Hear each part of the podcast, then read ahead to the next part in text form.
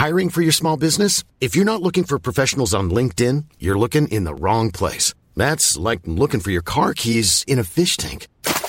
LinkedIn helps you hire professionals you can't find anywhere else, even those who aren't actively searching for a new job but might be open to the perfect role. In a given month, over 70% of LinkedIn users don't even visit other leading job sites. So start looking in the right place. With LinkedIn, you can hire professionals like a professional. Post your free job on linkedin.com slash people today. Economic relationships Esta and negociación de. Comercio we cannot afford a billionaire class. no se ha acabado. que, siete países a los cuales decirles es que el país Me han está escuchado decirlo anteriormente. No nos volverán a sacar. Decisiones con Susana Sáenz. Hola, yo soy Susana Sáenz y en este episodio de Decisiones platiqué con Alexandra Zapata, investigadora y activista que ha dedicado muchos años al tema educativo en México. Hablamos sobre los retos del sector ante la pandemia del COVID-19 en México y el mundo, el futuro de la educación y su trayectoria. Acompáñenme. Decisiones con Susana Sáenz. Alexandra Zapata, bienvenida, qué gusto saludarte. Susana, el gusto es mío. Muchísimas gracias por la invitación a este espacio. No, gracias a ti por aceptar, oye, esta plática tan a gusto que ya nos hacía falta mucho tiempo sin platicar. Y pues bueno, me gustaría empezar por el tema educativo. Sabemos que eres investigadora, activista, desde hace varios años te has dedicado a investigaciones relacionadas con el sistema educativo, pero ante la contingencia que ha generado el COVID-19 a nivel global, eh, pues creo que a todos nos ha eh, preocupado mucho qué va a pasar con la educación. El Banco Mundial ha dado a conocer el impacto que tendrá esta crisis en esta generación de estudiantes. ¿Cómo ves el tema en México? La iniciativa del gobierno de educación a distancia a través de las televisoras y cómo lo comparas con lo que están haciendo otros países. Susana, es un desafío enorme y no quiero minimizar lo complejo que es para cualquier país. Esto es complicado en México igual que en el resto del mundo, pero esto es un reto que viene encima de múltiples retos que ya teníamos en el sector educativo en México. Brechas de aprendizaje inmensas que no hemos podido cerrar, desigualdades muy importantes y evidentemente también hay brechas muy importantes en términos de acceso a tecnología, eh, acceso a, a, poder consultar materiales de manera digital. Terminamos el ciclo escolar pasado con un, eh, un modelo de educación a distancia con muchos contenidos en línea y lo cierto es que miles de niños en nuestro país, millones de niños en nuestro país, no tienen el privilegio de poder acceder al Internet y poder consultar materiales ahí. Entonces, esta pandemia realmente genera eh, una problemática muy importante en, en, el sistema educativo. Y el sistema educativo y el aprendizaje en casa nunca sucede en un vacío, Susana. La realidad es que los niños están en un ambiente familiar, eh, de comunidad, en donde todos los demás factores también afectan su desempeño. Entonces, claro. si los niños viven en un hogar en donde los padres de familia o los tutores han perdido sus ingresos, eso evidentemente va a tener un impacto en su aprendizaje. Si los niños y las niñas viven en un entorno en donde han perdido a un familiar o tienen a un familiar muy cercano enfermo, eso también tiene un impacto gigante en su aprendizaje. Tenemos también un reto enorme que es que en muchas familias los padres de familia o tutores van a regresar a trabajar de manera presencial y los niños se quedan en casa y la tutela de esos niños representa un desafío importante para las familias. No hay una estrategia clara de cómo resolver eso. Cada familia lo va a tener que hacer y, y ahí evidentemente van a haber escuela, eh, perdón, niños que estén en un ambiente mucho más propenso al aprendizaje y otros que van a batallar mucho más. Por supuesto, y bueno, creo que ningún país estaba preparado para esto, ¿no? No sabíamos que iba a venir una pandemia de este tipo, que las escuelas, que las familias tenían que estar preparadas para una contingencia de este tipo, una emergencia sanitaria que nos vino a afectar a todos los sectores. Pero ¿hay algún caso, algún país que te llame la atención, que digas, lo están haciendo muy bien, evidentemente porque quizá tienen eh, una mayor penetración de acceso a Internet, porque hay una mayor preparación, porque quizá hay más facilidades para que los padres trabajen desde su casa.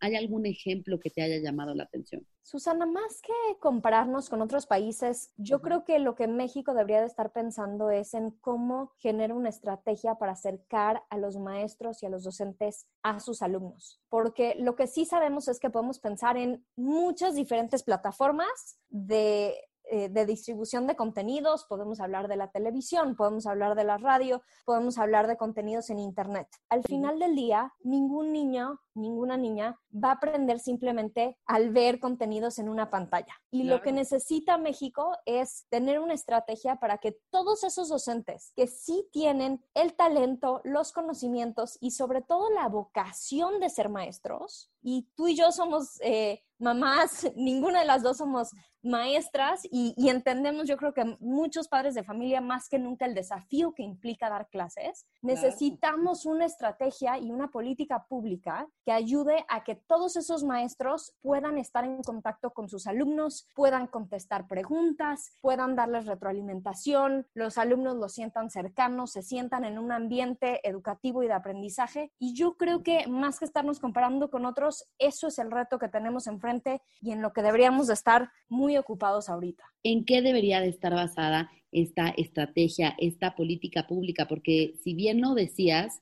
eh, pues previo a la pandemia ya preocupaban los cortes presupuestales a partidas en educación, la intención también de echar atrás la reforma educativa y pues esto también impactó al sistema y al diagnóstico educativo, ¿no?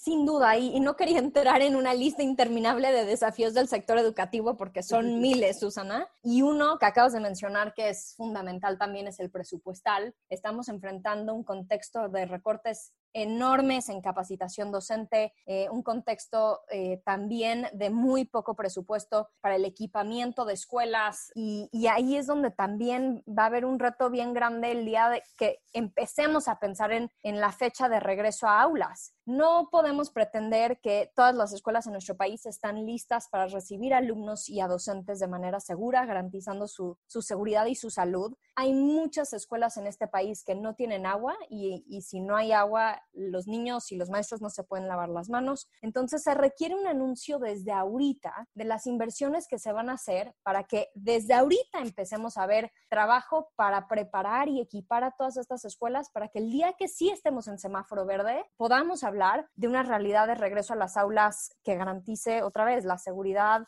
de los alumnos, sus familias y los docentes. Y además del tema presupuestal, ¿en qué debe de estar basada esta política pública? Como dices, hay un sinfín de retos para el sector educativo, pero ¿qué debe ser lo principal?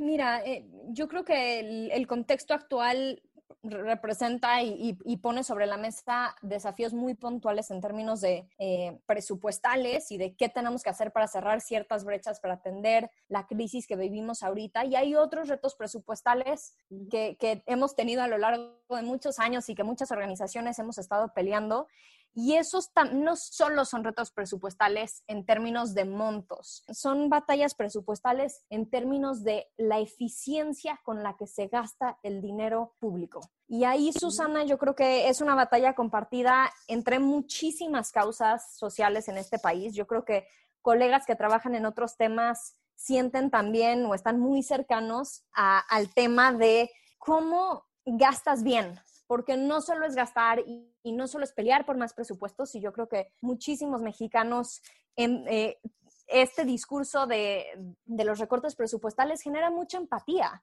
Y yo creo que hay muchos mexicanos que dicen, por supuesto que hay recursos que se derrochan en el sector público y que se podrían estar ahorrando, y estoy completamente de acuerdo con eso. Sin embargo, y otra vez regreso, la batalla no es de gastar más necesariamente. Hay ciertos espacios en donde, sin duda tenemos que gastar más, pero hay muchos, muchos espacios presupuestales en donde tenemos que gastar mejor, ser más eficientes, poder seguir la ruta de los recursos. Eh, hemos tenido muchas conversaciones tú y yo sobre rendición de cuentas y transparencia y cómo garantizamos eh, los flujos y la calidad de las decisiones de política pública y ahí hay batallas que, que son vigentes ahorita en en el contexto de la pandemia, pero que han sido eh, batallas de largo plazo desde sociedad civil durante muchos años y que seguramente seguirán. Muy importante todo esto que mencionas, Alexandra. Sin duda creo que eres una de las mujeres eh, pues más preparadas en México en el tema educativo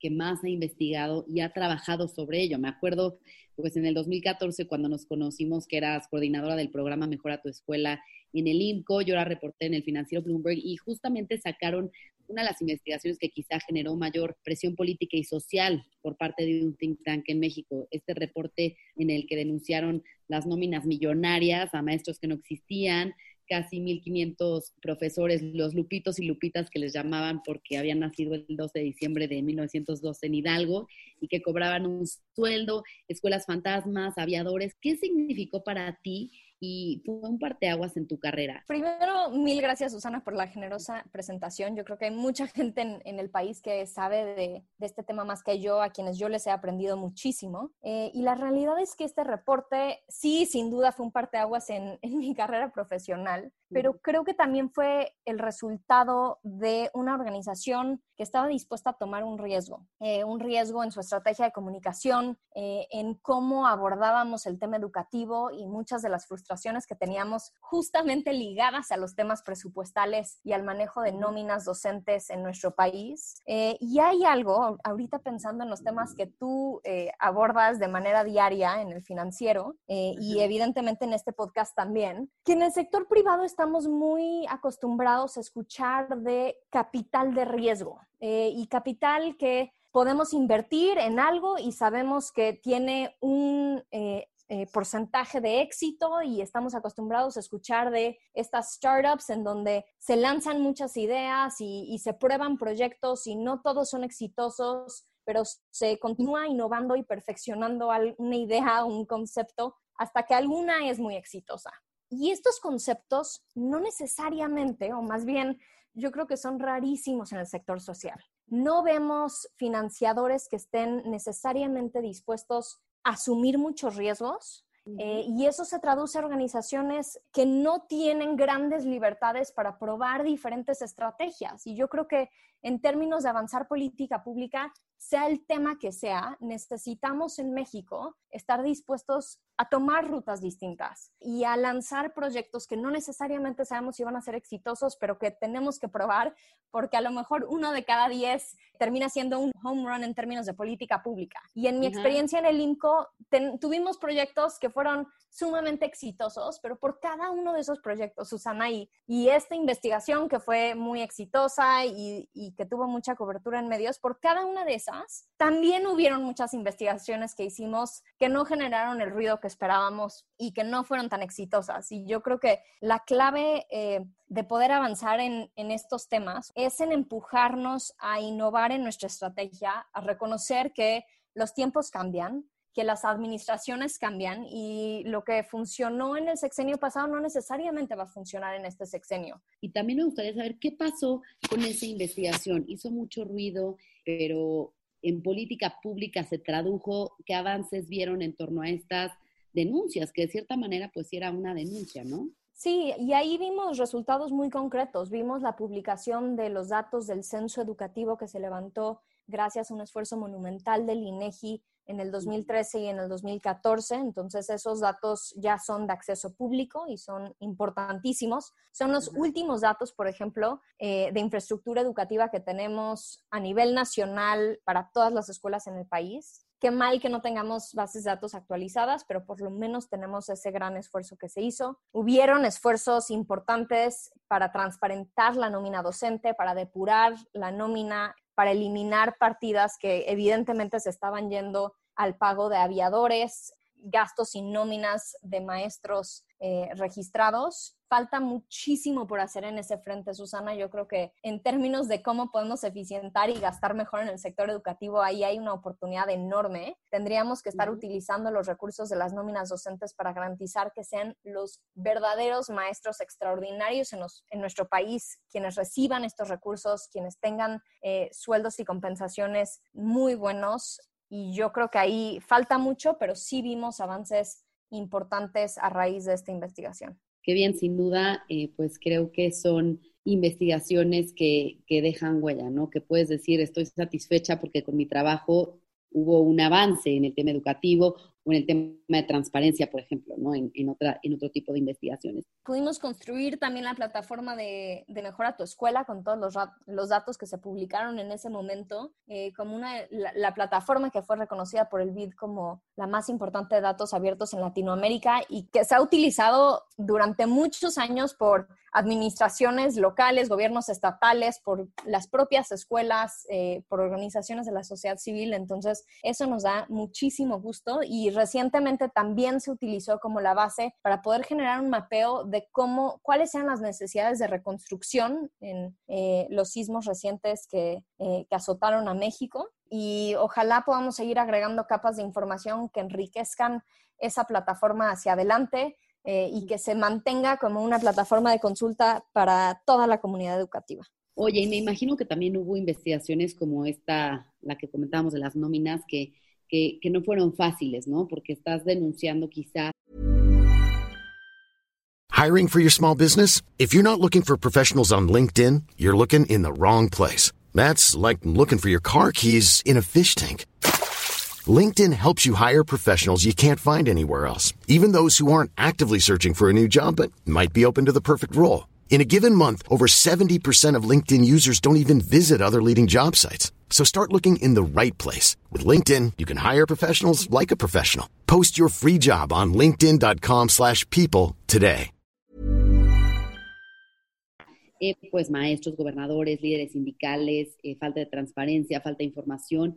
¿Qué fue lo más difícil o el reto más grande que enfrentaste en alguno de estos proyectos? Eh, la realidad, Susana, es que sí hubieron momentos eh, de mucha tensión y de mucha preocupación por alguna, las respuestas de, de algunas autoridades, en particular gobiernos locales.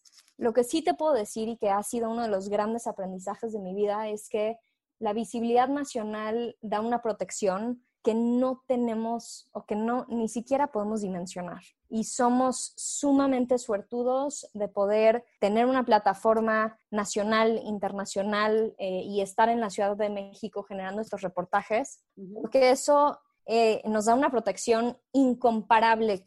Los activistas, los investigadores, los periodistas que trabajan en los estados, en contextos muy distintos a los nuestros, son los verdaderos héroes de, la, de las historias. Y bueno, regresando un poco a tu trayectoria, Alexandra, además de, bueno, te conocí como coordinadora del programa Mejora tu Escuela en el IMCO, pero después seguiste creciendo hasta ser la directora adjunta, oye, muy joven. ¿Cómo fue esa experiencia y cuéntanos qué pasó después? Muchas gracias, Susana. Fue una experiencia extraordinaria. Estoy sumamente agradecida con las oportunidades que me dio el IMCO. Fue un privilegio enorme eh, poder crecer y construir una trayectoria profesional eh, en, en, ese equipo con, con, un grupo extraordinario de, eh, de colegas y de mentores y estoy muy agradecida por, por esos tiempos. Sin duda me permitió entrar a estudiar muchos temas distintos. Fue una experiencia extraordinaria y yo espero que hacia adelante pueda eh, tener el mismo privilegio de trabajar con gente tan talentosa que admiro tanto y que vengan retos interesantes. Sí, sin duda salir del, del INCO y cerrar ese ciclo fue una decisión complicada, pero eh, estoy emocionada de salir un poco de mi zona de confort y de las aventuras que vienen ahora. Justo tú que tuviste esa experiencia tantos años en un think tank, ¿crees que hoy en día en México pueden ser un contrapeso real? Porque justamente hace mucha falta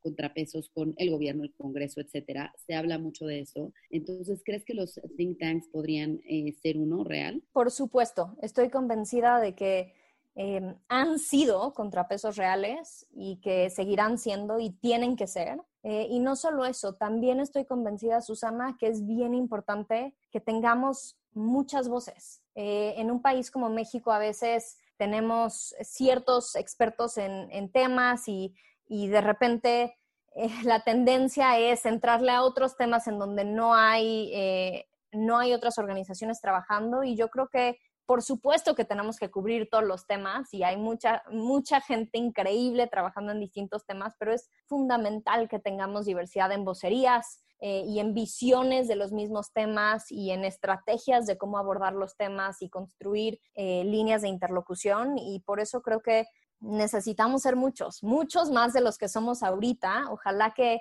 en esta generación de jóvenes que viene, que se está graduando de, la universidad en momentos de mucha adversidad, eh, en momentos en donde México necesita talento, pensando en los desafíos públicos de nuestro país y cómo vamos a hacer frente a, a los retos gigantescos que vienen en todos los espacios y en todos los sectores. Ojalá sean muchas las mujeres y hombres que se animen a estar en el sector público, en el sector social, trabajando en organizaciones, en think tanks eh, y, haciendo también periodismo, porque es una trinchera que casi considero eh, cercana a sociedad civil por el trabajo tan importante que hacen y que necesitamos que sigan haciendo.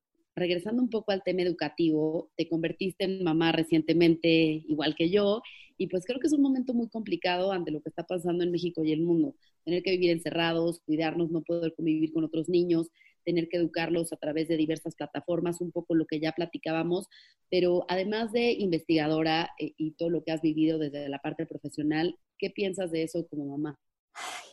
siento que ni siquiera sería justo, Susana, que yo dijera que es un enorme desafío.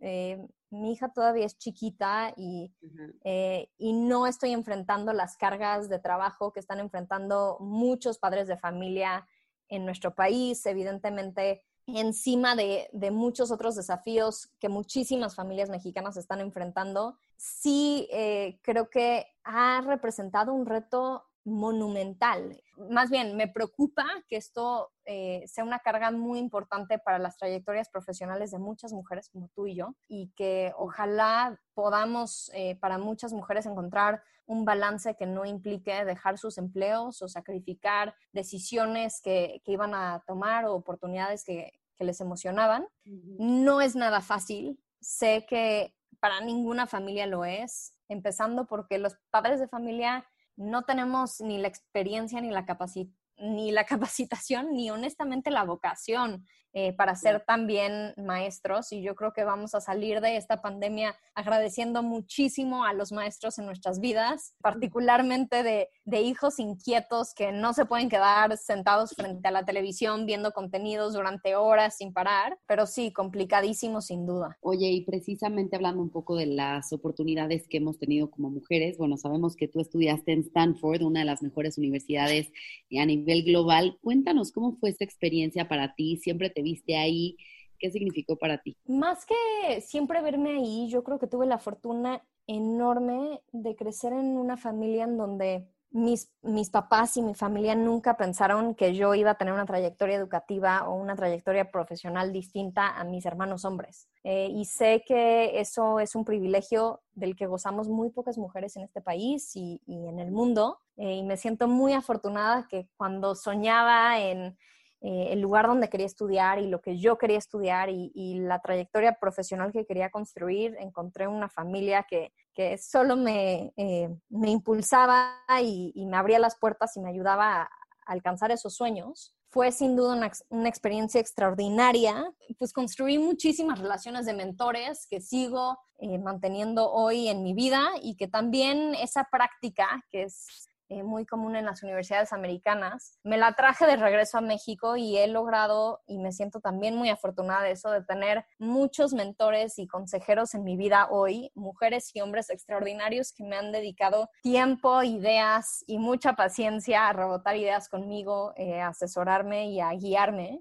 Eh, y yo creo, ojalá más jóvenes tuvieran mentores en sus vidas que los ayudaran a tomar decisiones difíciles eh, y que los aconsejaran, y particularmente las mujeres. Yo creo que tú y yo hemos sido muy afortunadas de tener eh, consejeros y mentores, pero más mujeres necesitan gente que, que esté echándoles porras y diciéndoles que, que sí pueden aventarse a, ese reto que se les presenta y que sí, que sí son suficientemente buenas para, para eh, entrarle igual que a los hombres a las mismas oportunidades.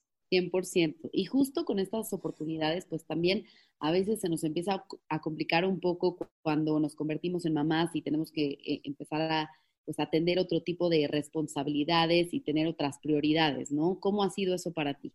Yo creo que es esos dilemas existenciales que vivimos todas las mamás no son lineales. Te puedo decir que hay días en donde me siento muy tranquila y siento que tengo todo bajo control y ya descifré la, eh, la ruta del éxito y hay otros días en los que mi vida se me desmorona y, el desafío es monumental y nada funciona eh, y, tus hijos están enfermos y tienes un proyecto grande, una entrega, una presentación y, no puedes creer que eh, y, sientes que se te viene el mundo encima. Entonces he estado definitivamente de los dos lados del espectro Em, y, la verdad es que no tengo una receta perfecta para recomendarle a alguien. Yo creo que em, es súper importante hacer introspección en todos los momentos, eh, no solo antes de, que te conviertas en mamá, pero también ser muy honesta contigo misma de qué te hace feliz. Y, aquí viene otro privilegio gigantesco. Eh, que tenemos, que es poder pausar y descifrar qué nos hace felices en la vida. Sé que tú y yo ambas trabajamos en cosas que nos encantan y eso hace que la decisión de balancear un trabajo y una vida familiar sea un poquito más fácil. Eh, y yo he tenido ese enorme privilegio también de trabajar con, gente extraordinaria que me ha ayudado a, balancear estas dos cosas y, a entender cuando, cuando el balance no funciona exactamente como lo tenemos planeado. Pero también se vale cambiar de opinión y pensar eh, el plan original que tenías antes de, embarazarte o, en el momento que nace tu bebé. También se vale decir necesito tiempo o voy a ajustar eso que pensé que, que ya tenía completamente eh, identificado como el plan y, yo creo que otra vez, eh, hacia futuro no tienen que ser decisiones permanentes. Eh, ojalá tengamos muchas más el privilegio de encontrar este balance eh, y poderles demostrar a nuestros hijos que, un poco se puede tener una vida familiar que nos haga muy feliz y también una trayectoria profesional que, nos llene de emoción y que nos genere también muchísima felicidad. Totalmente coincido contigo y creo que sí somos muy afortunadas por trabajar en, lo que nos gusta, en lo que nos apasiona, pero sí es bien difícil. Yo también hay veces que digo, ya, por fin conseguí el balance, eh, creo que me siento bien en este esquema y de repente pasan tres días y ya me salí del carril y entonces ya viene la culpa. Entonces, pues bueno, trabajar diario en eso, pero creo que sí somos afortunadas. Y bueno, ya que mencionabas la palabra decisiones, como sabes, así se llama este podcast, y por eso me gustaría que nos contaras cuál ha sido la decisión más importante que has tomado en tu vida. La decisión más importante que he tomado en mi vida, híjole, siento que han sido como una em, selección de muchas decisiones a lo largo de mucho tiempo que me han forjado en quien soy, que han un poco eh, definido mi, mi camino a lo largo de los años. No sé si hay una en particular que, recuerdo como la más complicada o, la que más ha marcado mi vida, pero yo creo que eh, confiar en mis instintos y, confiar en mi pasión de trabajar en, temas de temas sociales y temas de política pública para México y entrar al INCO, eh, trabajar en todos los proyectos. Han, habido proyectos que nunca me imaginé que, que, iban a terminar como terminaron. Me acuerdo cuando eh, apenas se planeaba eh, la salida de 3 de 3 y pensamos que nunca iba a tener ningún tipo de éxito y que iba a ser un proyecto en el que íbamos a trabajar nada más un par de meses y que lo íbamos a lanzar y, y ya, y al final terminó siendo un, este, casi como mi primer bebé, una chamba de tiempo completo durante años eh, y terminó, pues no, evidentemente no solo en las declaraciones 3 de 3, patrimonial de intereses y fiscal, sino también en, en todo un movimiento eh, y una ley que, eh, que después formó parte del Sistema Nacional Anticorrupción y que ahora sigue en el centro de la discusión pública en muchos sentidos. Entonces, esas decisiones como de brincar un poco al vacío, que es una también una decisión reciente que tomé de salir, de cerrar mi ciclo en el INCO y brincar un poco al vacío y, retarme y salir de mi zona de confort y probar cosas nuevas. Eh, entonces, te diría que que ese grupo de, decisiones individuales ha, sido, pues sí, las más, las más importantes en mi vida, sin duda. ¿Y la mejor? La mejor decisión, em, probablemente convertirme en mamá. La verdad es que es en, en esa eh, nunca la dudé, supe desde muy chiquita que, quería eh, acompañar mi vida profesional con también el privilegio de, ser mamá y de tener una familia. Entonces, eh, una decisión importante, pero te diría que relativamente fácil. Ahora vamos a pasar a unas preguntas de opción múltiple, un poco más relajadas. ¿Qué te gustaría más, trabajar en el sector público o privado? Público. Vikings o 49ers. Híjole, Susana, creo que me conoces demasiado para, obviamente, mis vikingos de Minnesota. Home office u oficina. Eh, me encantaría un balance de las dos. La verdad es que me concentro muy bien y trabajo muy bien desde casa, pero mm, mm, extraño muchísimo ir a la oficina eh, y ver a todos mis colegas de manera presencial. ¿Datos de pastor o de bistec? Pastor 100%. ¿Tres de tres o lupitos y lupitas? Ay, em, híjole, me la pones complicadísimo. Eh, avances en el sector educativo. ¿Homeschool o clases presenciales? Presenciales, sin duda. ¿Playa o nieve? Playa. ¿Mezcal? Em, ay, ninguno de los dos. Eh, yo creo que vino. Pues Alexandra, muchísimas gracias por haber platicado conmigo de investigaciones tan interesantes y tan relevantes para la vida pública de nuestro país, pero sobre todo para el sector educativo, decisiones que, que pues han, han marcado la educación en México y que esperamos seguir eh, pues teniendo este desarrollo que tanto están buscando think tanks e investigadoras como tú. Muchas gracias y espero que sigamos coincidiendo. Gracias a ti, Susana, por la invitación eh, y qué gusto coincidir en un espacio más, eh, uno más de los muchos en los que hemos ya estado juntas. Si te gustó este podcast, recuerda suscribirte en Spotify, Apple Podcast o en mi canal de YouTube. Califícalo y comparte. También me puedes mandar tus comentarios o propuestas de a quién te gustaría que entrevistara en mis redes sociales. En Instagram y en Twitter me encuentras como arroba suscience y en Facebook diagonal suscience3. Nos escuchamos el próximo miércoles. Mom deserves the best, and there's no better place to shop for Mother's Day than Whole Foods Market. They're your destination for unbeatable savings, from premium gifts to show-stopping flowers and irresistible desserts. Start by saving 33% with Prime on all body care and candles. Then get a 15-stem bunch of tulips for just $9.99 each with Prime. Round out Mom's menu with festive rosé, irresistible berry chantilly cake, and more special treats. Come celebrate Mother's Day at Whole Foods Market.